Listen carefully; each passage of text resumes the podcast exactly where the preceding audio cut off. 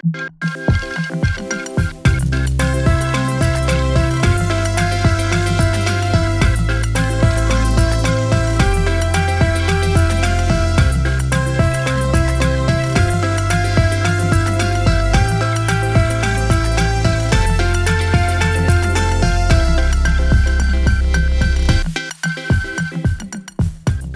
Всем привет! Вы слушаете подкаст «Атлас благотворителя» – спецпроект стратегического бюро «Центр внимания».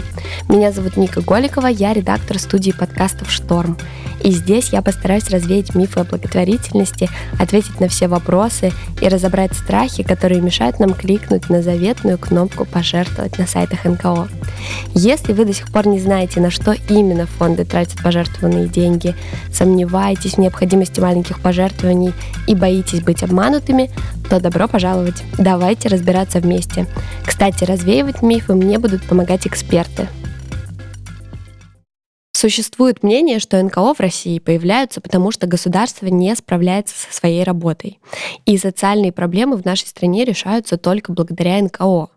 Так ли это на самом деле, узнаем прямо сейчас. У нас в гостях Дмитрий Поликанов, зам руководителя Россотрудничества, член Объединенного экспертного совета Фонда президентских грантов и бывший президент Фонда соединения.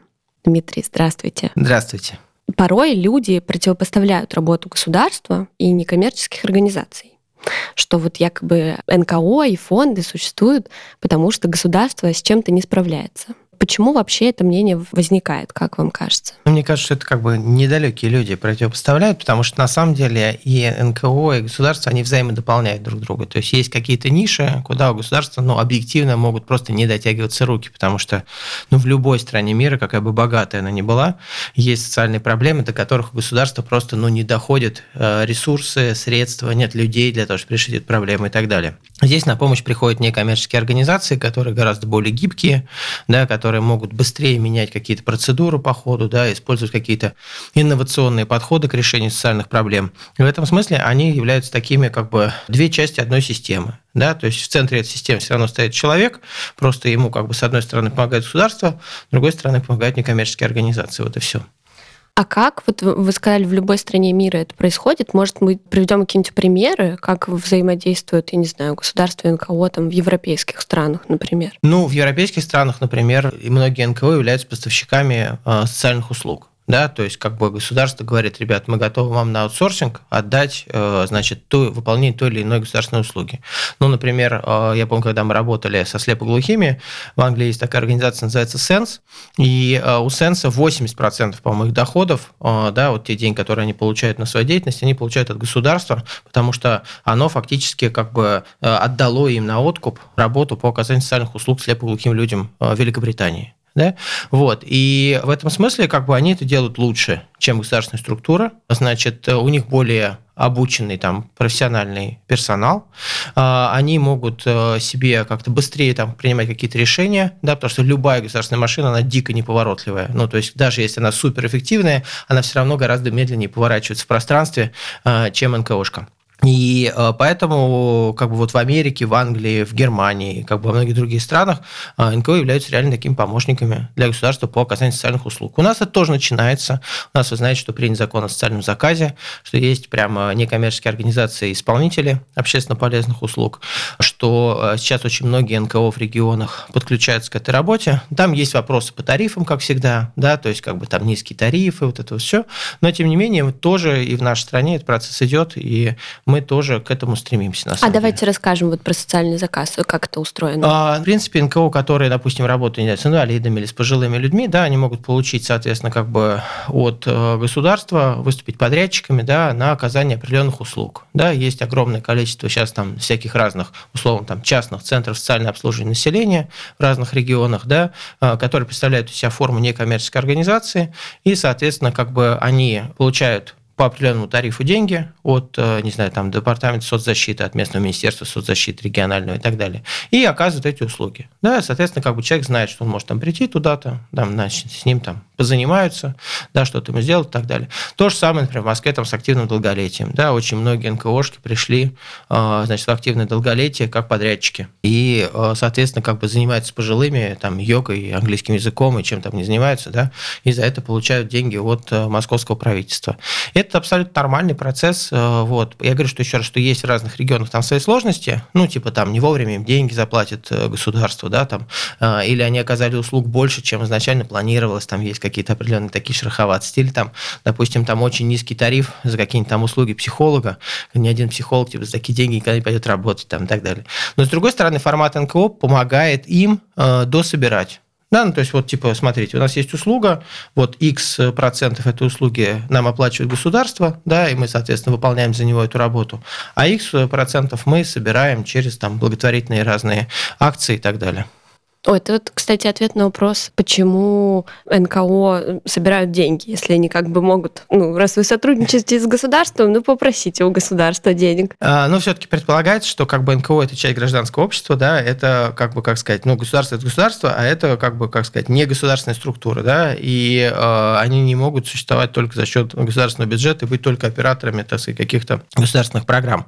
Они работают на общественной солидарности. То есть каждый из нас с вами, внося свои три копейки, привычки а, помогает решению той или иной социальной проблемы. И мы видим по социальным опросам социологическим, что количество людей в России, которые готовы помогать благотворительным целям разным, оно растет. Да? А, есть куда еще там развиваться, то есть как бы там, как сказать, органический рост еще может продолжаться, а, вот. но мы видим, как с каждым годом увеличивается количество людей, которые, по крайней мере, на уровне социологических опросов точно декларируют, что они хотя бы раз в год кому-то помогали деньгами, вещами, временем своим свободным. Ну, то есть, как бы ресурсы, они же разные, это же не только деньги, да? Вот, иногда важно, не знаю, презентацию красивую нарисовать, помочь. И это тоже как бы ваш вклад, да, и он может быть гораздо более ценным, а, чем а, дать 3 рубля. Ну, то есть, вот и все. Да, у нас про это тоже есть отдельный выпуск о том, как э, помогать не только деньгами. Мы сейчас рассказали про вот эту историю с социальным заказом. А помимо этого, в каких форматах взаимодействуют государство и некоммерческие организации? Некоммерческие организации совершенно точно а, взаимодействуют с государством в плане изменения нормативной базы, да, потому что мы прекрасно понимаем, что законодательство, опять же, каким прогрессивным оно ни было, оно всегда отстает от реальности. Ну, потому что ты не можешь зарегулировать все там вот в режиме реального времени и так далее. И в этом смысле НКО, которые лучше знают нужды своих подопечных и лучше знают, какие существуют затыки в нормативке, они могут государству подсказать, что нужно поменять? Ну, для меня там один из классических примеров – это система долговременного ухода. Да? То есть э, вот есть мои друзья, да, Лиза Олескина, значит, ее фонд «Старость, радость» там, и так далее. А, вот, они в какой-то момент поняли, что если ты просто едешь по домам престарелых а, и по психоневрологическим интернатам и помогаешь пожилым людям, этого недостаточно, да, потому что нужно решать проблему системно. Они изучили международный опыт и предложили внедрить в России систему долговременного ухода. Это когда на каждого человека составляется некий индивидуальный список потребностей, и ты понимаешь, что вот ему нужно там 4 часа часа в неделю, чтобы с ним, значит, кто-то что-то поделал, там, поубирался, там, а, значит, лекарство дал ему, там, посидел с ним и так далее. А кому-то надо там 24 часа, да? То есть не усредненный человек, как у нас, он инвалид первой группы, поэтому ему там x часов, да? А он может быть инвалид первой группы по зрению, например, и он активный, как бы еще фору даст э, зрячим людям. А может быть лежачий инвалид первой группы, которому там подойти очень, как бы даже страшно бывает иногда, да? Вот, э, короче, система долговременного ухода, она позволяет на каждого человека, пожилого там, или который нуждается в уходе, составить такую индивидуальную карту, и, исходя из этого, соответственно, сформировать пакет государственных там, социальных услуг, которые ему положены. Вот. Э, и это все требует, естественно, изменений в законодательстве. А, потому что, ну, как бы нормативка заточена под усредненного человека. И они начали это все делать, они начали это внедрять сначала в пилотных регионах, сейчас там практически по всей стране, они в национальном проекте, а, включены в национальный проект. То есть а, у них задача, они ездят теперь по регионам и с регионами отрабатывают, а какие изменения надо внести в региональную нормативку да, то есть мог где-то поменять там те же тарифы, где-то поменять штатное расписание учреждений, где-то поменять те виды помощи, которые они там готовы оказывать и так далее, и так далее. Вот. И э, таким образом они делают полезное дело, и как бы таких примеров много среди некоммерческих организаций. Еще одно направление – это, конечно, информирование, Потому что, в принципе, как бы с одной стороны НКО могут служить таким рупором и рассказывать своим подопечным о том, что можно получить от государства, да, потому что очень часто люди просто не знают, о том, что им положено, не знают о своих правах. И НКО в данном случае, они выступают как бы таким источником информации достоверной о том, где и что, какую помощь ты можешь получить. Ну, есть, например, там э, служба такая «Ясное утро», она помогает э, онкологическим больным да, то есть маршрутизацию сделать. Самое сложное, то есть человек рак, и он не знает, куда ему тыкнуться. Ну, то есть, как бы, ну, ему скажут, иди вот там к районному онкологу там, или на Каширку езжай, значит, в онкоцентр, да, но он понимает, что как бы этого недостаточно, что ему там нужна психологическая помощь, родственникам нужна какая-то и так далее. Может позвонить на горячую линию, ему расскажут о том, как, куда, как правильно выстроить маршрут и так далее, с учетом опыта уже там тысяч и десятков тысяч пациентов. И второй момент – это как бы наоборот информирование государства о том, какие проблемы есть. Да? Потому что, опять же, НКО всегда на земле, они видят, чем не хватает на самом деле, и они могут государству, соответственно, донести эту информацию о реальной картине, и вот дальше уже поработать там с нормативкой, э, чтобы что-то поменять. То есть НКО это как бы такое промежуточное звено между потребностями граждан и государством. Ну, по сути, да, они как институт гражданского общества являются таким выразителем да, мнений той или иной социальной группы, с которой они работают. А как правильно НКО наладить вот этот диалог с государством, как до него достучаться? Вот вы рассказывали про кейс «Старость, радость». Вот как э, вообще добиться того, чтобы государство на эту социальную проблему обратило внимание. Каждый руководитель некоммерческой организации должен понимать, что он в какой-то степени джарщик, то есть специалист по взаимодействию с органами государственной власти. А, то есть он как минимум должен там тратить x процентов своего времени, хотя бы, не знаю, хотя бы 20 да, а, в месяц на вот эту как бы работу. Да? Это что значит? Это значит, что он должен, условно говоря, посещать какие-то мероприятия, да? ну, где он может встретиться там с представителями органов власти, а, конференции, форумы, круглые столы, заседания в общественной палате и так далее. Да?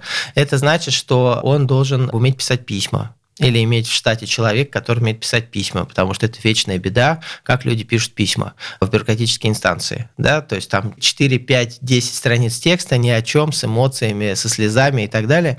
Так не работает. Ну, то есть э, письмо коротенькое, должно быть на одну страничку, максимум на полторы, очень четко структурированное и с обязательным в конце э, понятным посылом, что ты хочешь. То есть не просто там окажите нам поддержку обо всем и ни о чем, да, а какого рода поддержку, если как бы она должна быть финансовой, то откуда чиновник должен взять деньги? Потому что чиновник, он живет же в мире регуляторики, он со всех сторон опутан значит, э, разными ограничениями. И как только он за эти флажки выходит, ему тут же приходит счетная палата прокуратуры, дает по голове, и правильно делает.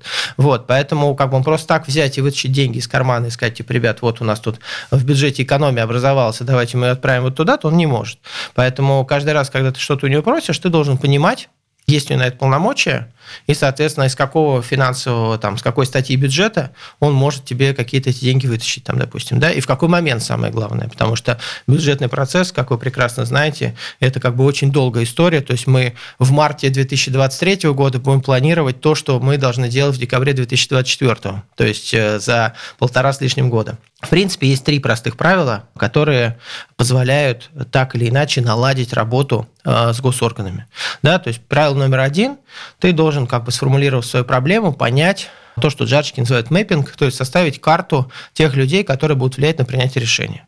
То есть вот твоя задача номер один, э, как бы как разведчик, должен взять, сесть, подумать, кто реально тебе нужен. Да, то есть кто будет у тебя оппонентом, кто у тебя будет союзником, э, кто будет сидеть просто на заборе, поплевывать и ждать, пока что-то случится.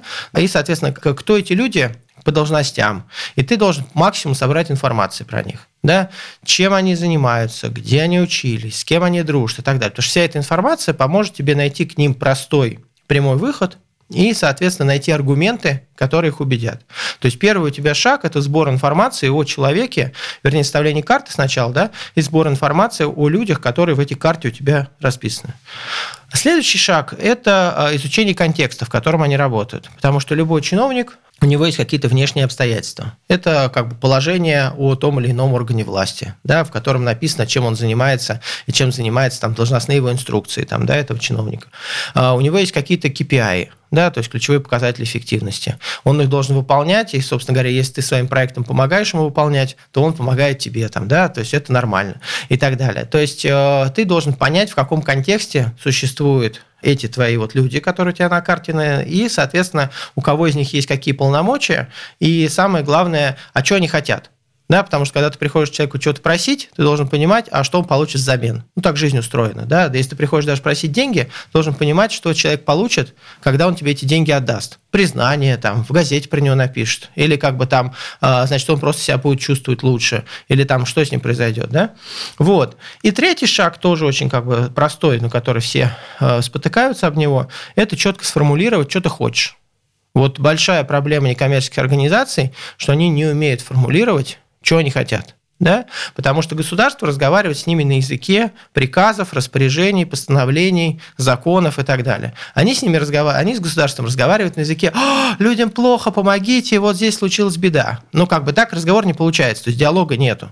А, чтобы диалог случился, НКОшники должны научиться разговаривать на языке государства. Поэтому, если ты хочешь, чтобы государство что-то сделало, должен понимать, в какой приказ или в какое распоряжение ты должен внести изменения. Да? То есть, где ты в нормативке что должен поменять, какой пункт, как правильно сформулировать слова и так далее. Если ты этого не знаешь, то как бы тебе бесполезно стучаться государству, потому что государство скажет, слушай, у меня тут еще кроме тебя 20 тысяч таких вот стоит желающих что-то поделать. Да? Я пойду работать с теми, кто умеет формулировать. Ну, то есть не с теми, кто громче кричит, а с теми, кто умеет формулировать. Поэтому, а, как бы, если три шага сделать, изучить людей, карту, и все про них узнать, э, изучить их контекст и, соответственно, э, сформулировать, что ты хочешь, то у тебя уже как бы 50% успеха э, твоей там джар-инициативы.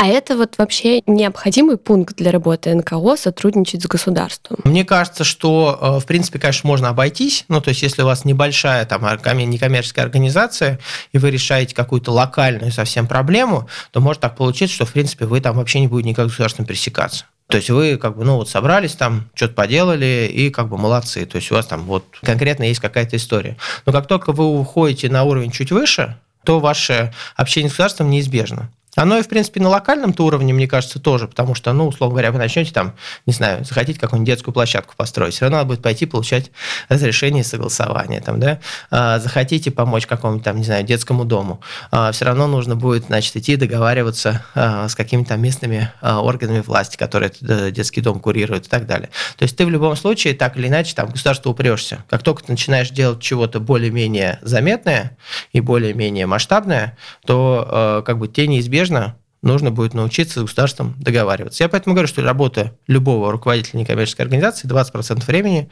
на GR. Никуда ты от этого не денешься. Мы сейчас с вами говорим про вот этот путь, когда НКО понимают, что ему какая-то нужна помощь от государства, и им нужно выстраивать диалог. А в обратную сторону это работает. Вот помимо социального заказа, про который мы говорили, например, инициировать какой-нибудь законопроект, они обращаются к НКО там, за консультацией, за какими-то вот какие-то такие процессы? Да, происходят? они обращаются к НКО за экспертизой. Есть такие случаи тоже, да, когда государство приходит к НКО обращается за экспертизой.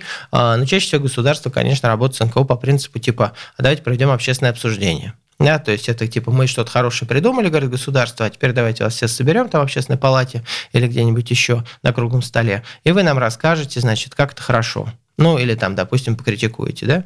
То есть э, это вот в таком режиме происходит. Это не так, что типа мы вот задумали что-то, и прежде чем это делать, э, со своей задумкой пришли к вам и говорим, поправьте там, расскажите, как надо. То есть так ред, редко происходит. А чаще государство работает по принципу, мы уже придумали, а теперь покритикуйте, и как бы уже готовый продукт чуть-чуть подрихтуйте нам, или согласитесь, что он хороший. Вот. Э, это тоже не сказать, что как бы сильно способствует диалогу, да, ну, потому что сложнее как бы разговаривать, когда тебе уже готовое принесли, сказали, ну вот бери, ну или как бы, или не бери там, да, вот. Э, но, тем не менее, как бы тоже такая штука есть, и, ну, в некоторых случаях, видишь, например, есть какие-то продвинутые министерства, они прямо, ну, как бы на этапе задумки заходят к сектору, потому что понимают, что нужно подготовить общественное мнение пораньше да, и в этом смысле, конечно, ну, как бы там, где государство, в государственных структурах работают такие, как сказать, опытные политтехнологи, пиарщики, они понимают, что как бы с общественным мнением, чем раньше начал работать, тем как бы лучше будет результат. Я вот, мне кажется, там среди знакомых, среди, я не знаю, даже родственников, мне кажется, очень часто сталкивалась с мнением, что вот НКО такие молодцы, они что-то делают вместо государства потому что у нас государство не может. Слава богу, что есть вот такие прекрасные люди, как НКО, которые все эти проблемы решают. И это же неправильное мнение. Мы вначале сказали о том, что это как бы ложное мнение, которое много порождает мифов. Как людям объяснять, как избавить наше общество от вот этого стереотипа? Ну, мне кажется, если люди сами будут не слышать, что где-то кто-то что-то сделал, а сами приходите делать, то как бы от этого стереотипа мы их очень быстро избавим, да, поэтому чем больше людей мы будем вовлекать в волонтерскую деятельность, благотворительную деятельность и так далее, и не так, что там из серии как бы, ребят, отстаньте от меня, я вот откупился от вас, э, сделал, подписался на рекуррентные платежи, вы от меня раз в месяц 500 рублей получаете, и я молодец, поэтому как бы делать больше ничего не хочу, и буду только сидеть на диване и рассуждать о том, какие там вы классные, а какие государства сволочи. Вот, поэтому как бы чем больше людей будут увлекаться ну, непосредственно в работу, да, а, тем, мне кажется, лучше. А есть э, с другой стороны другое мнение, когда люди говорят, зачем вообще эти НКО, если вообще-то все должно делать государство? И почему я вот плачу налоги, почему я должен и еще отдавать деньги на решение каких-то социальных проблем, которые, по сути, должно решать государство на мои налоги. Ну, а, у нас собираемость налогов, слава богу, выросла в последнее время. То есть у людей э, чисто гипотетически появилась возможность так говорить. Потому что до этого, когда они эти налоги не платили, э, вообще лучше бы помолчали. Да? Но сейчас у них эта возможность появилась, то есть они стали платить. Но тогда давайте как бы по-честному скажем, что если бы у нас были налоги, как в Швеции, 60 или 65 процентов, сколько у них там подоходный налог, да, а, то, может быть, тогда государство действительно, имея такой колоссальный бюджет, а, могло бы каким-то образом само закрывать значительную часть социальных проблем. Ну, то есть, как бы, если вы готовы государству отдать, а, значит, из своей тысячи рублей 600 значит, о себе оставить 400, то тогда, да, вы можете государство спрашивать за решение там 80% социальных проблем в стране.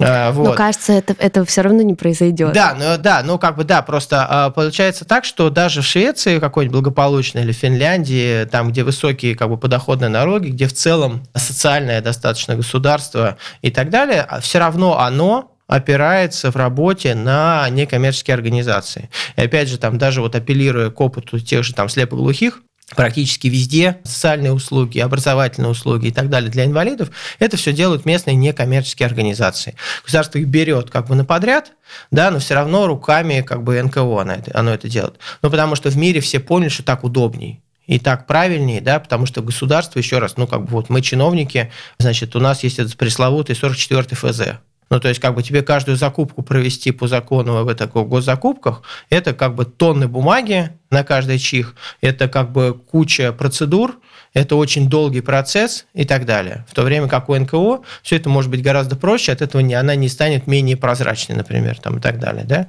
Вот, поэтому э, все в мире понимают, что многие вещи удобнее делать через объединение усилий инициативных граждан и через формат некоммерческой организации.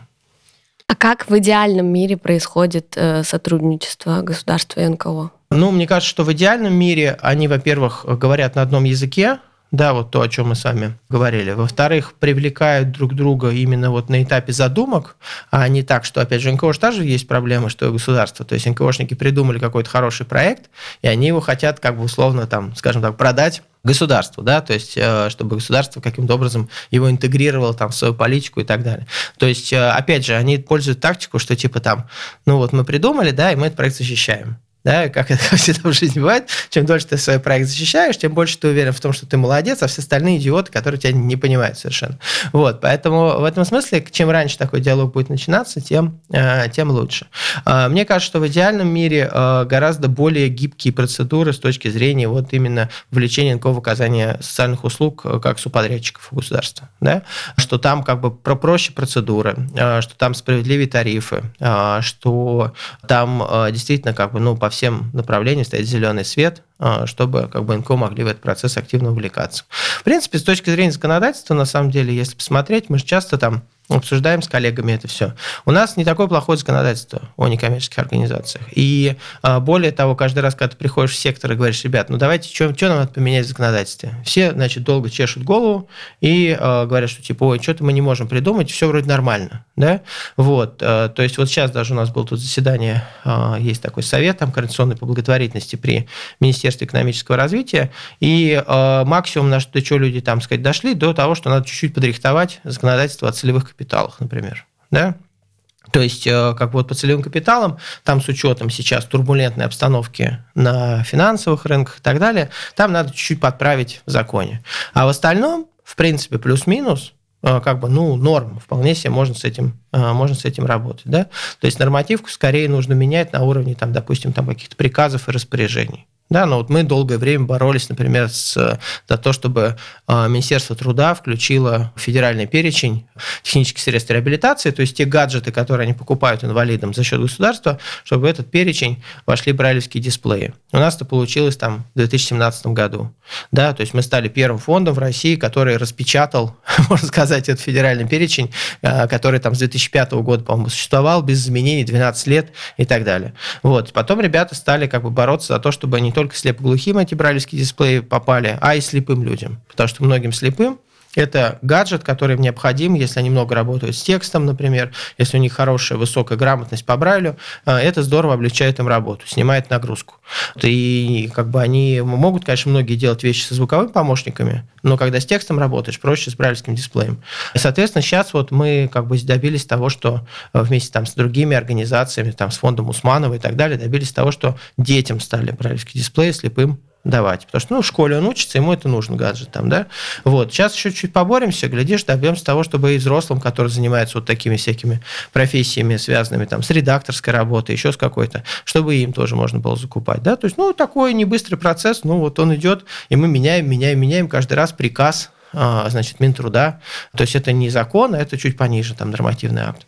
А вот еще хочется спросить, мне кажется, что НКО по моему опыту довольно часто пытаются заходить э, и пытаются какое-то, э, ну, влиять на принятие государственных решений через петиции, через там сбор подписей и вот всякие такие подобные вещи. Насколько это эффективно? А, ну, знаете, как это Change.org, говорите, ой, подпиши петицию на Change.org. Да, на самом да. деле, как бы Change.org, вы же не понимаете, что это не рабочая история, а, потому что как бы вопрос не в Change.org, а в мониторинге соцсетей, да, что как бы у государства есть системы, ну, потому что они же должны снимать пульс так сказать, страны, да, у нее есть система мониторинга соцсетей. И когда они видят, что определенное какое-то критическое количество а, значит, упоминаний той или иной темы в соцсетях возникло, то они как бы начинают, у них там красная лампочка загорается, они начинают на это обращать внимание. Да? И те же как бы петиции, это просто один из способов поскорее, так сказать, раскочегарить электричество, чтобы красная лампочка загорелась побыстрее.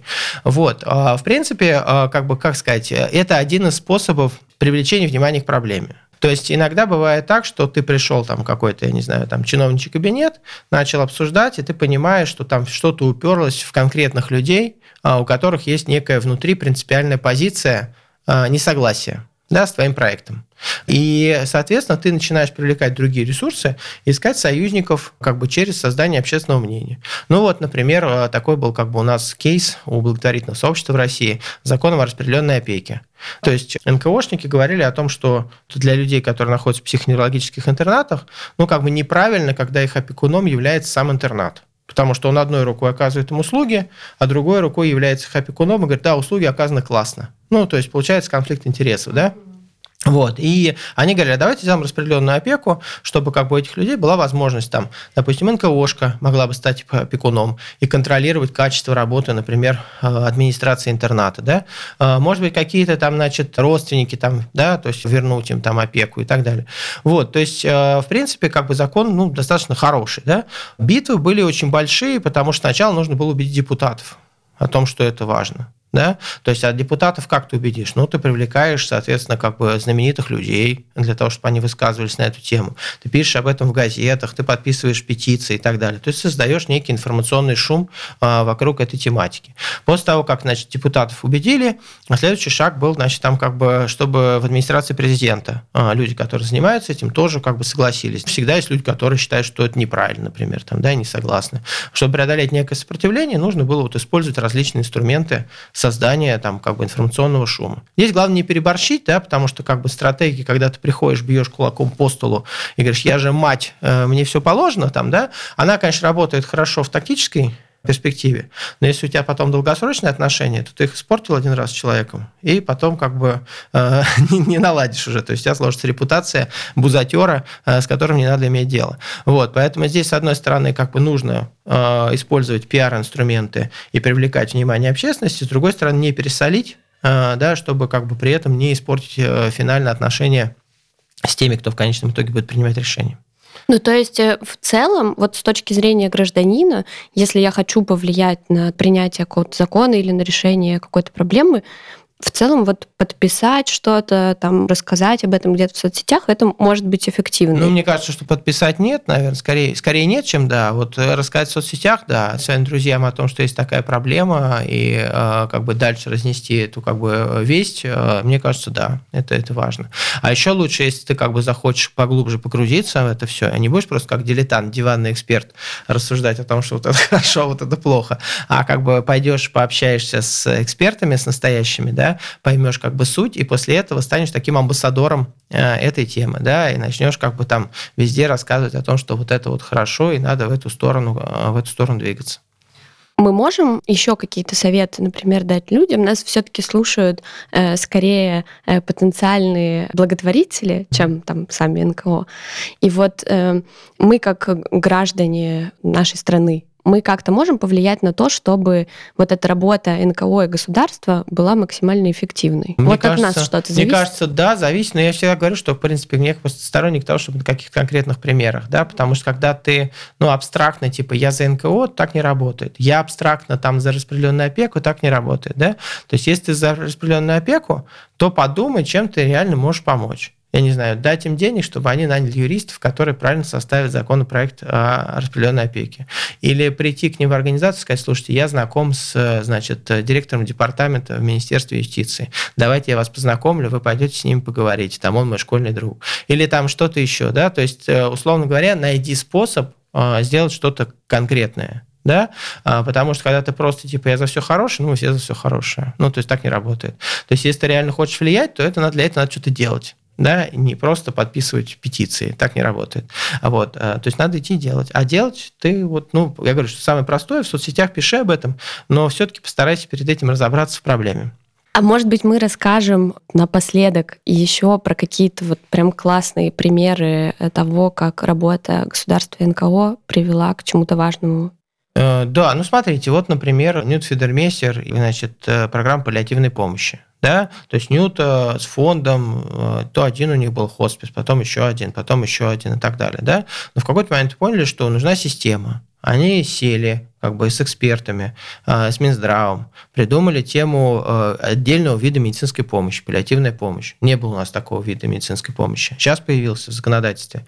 И дальше они как бы что сделали? Они сделали там программу в Общероссийском народном фронте, там регион заботы, и, соответственно, поехали по регионам рассказывать регионам о том, как теперь эту паллиативную помощь внедрять да, потому что есть как бы, ну, общего плана приказы и рекомендации, и ты можешь, как бы, они настолько такие, как сказать, поле для маневра тебе оставляют, да, что ты там откроешь у себя там 130 паллиативных коек, а потом на них положишь бабушек каких-нибудь, потому что, ну, тебе бабушек некуда деть зимой, ты их положишь на паллиативные койки, вот, а как бы реальные люди, которые в этом нуждаются, могут не попасть там и так далее, вот, поэтому Ньюта они прям взяли, как бы, эти команды сделали такие, и поехали от региона к региону, прям садились с главными врачами, прописывали нормативку, опять же, штатку, какие виды помощи, кому, то все пятое, десятое. Вот, вот вам пример.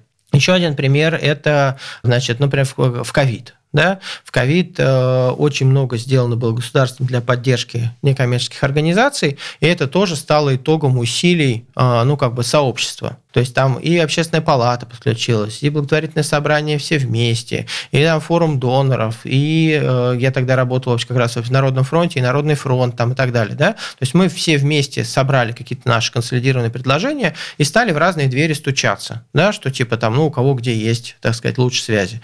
Вот, стали стучаться, э, доносить до государства важность того, что сейчас ковид, и там половина НКО ну, просто исчезнет да, а люди останутся без помощи. Вот, поэтому там появился пакет мер поддержки, а потом благодаря там коллегам, в том числе там из «Подари жизни» и других фондов, появилась налоговая льгота. Да, то есть для людей, которые сейчас жертвуют НКОшкам, входящим в реестр Э, Минэкономразвития, соответственно, они могут там часть своих, э, значит, налогов списывать. Да, тоже хорошая, хорошая мера. Системная, опять же, в итоге диалога с государством. Сейчас мои товарищи, значит, там фонд продовольствия Русь, э, значит, вместе с Артемом Метелем, депутатом Госдумы, они борются за то, чтобы отменить НДС на продукты, которые передаются на благотворительность. Потому что мы с вами прекрасно знаем, что в магазине всегда есть продукты, которые не просроченные, но которых там через там, неделю, условно говоря, будет срок уже, да, и проще их э, сейчас по нынешней системе, их проще утилизировать на помойку, потому что тогда ты не платишь НДС.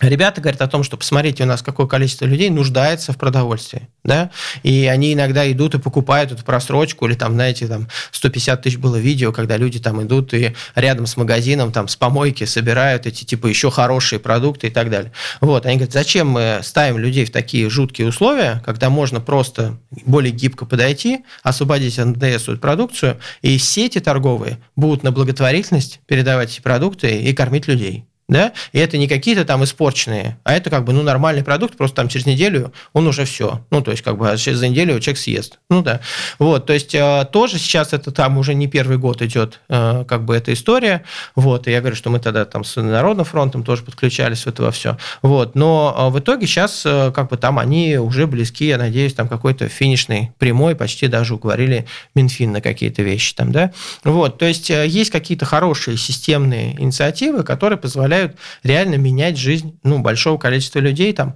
или целой категории. Насколько это долгий процесс? Это всегда долгий процесс, и почему люди, как бы, почему НКОшки многие говорят, мы не будем заниматься джаром.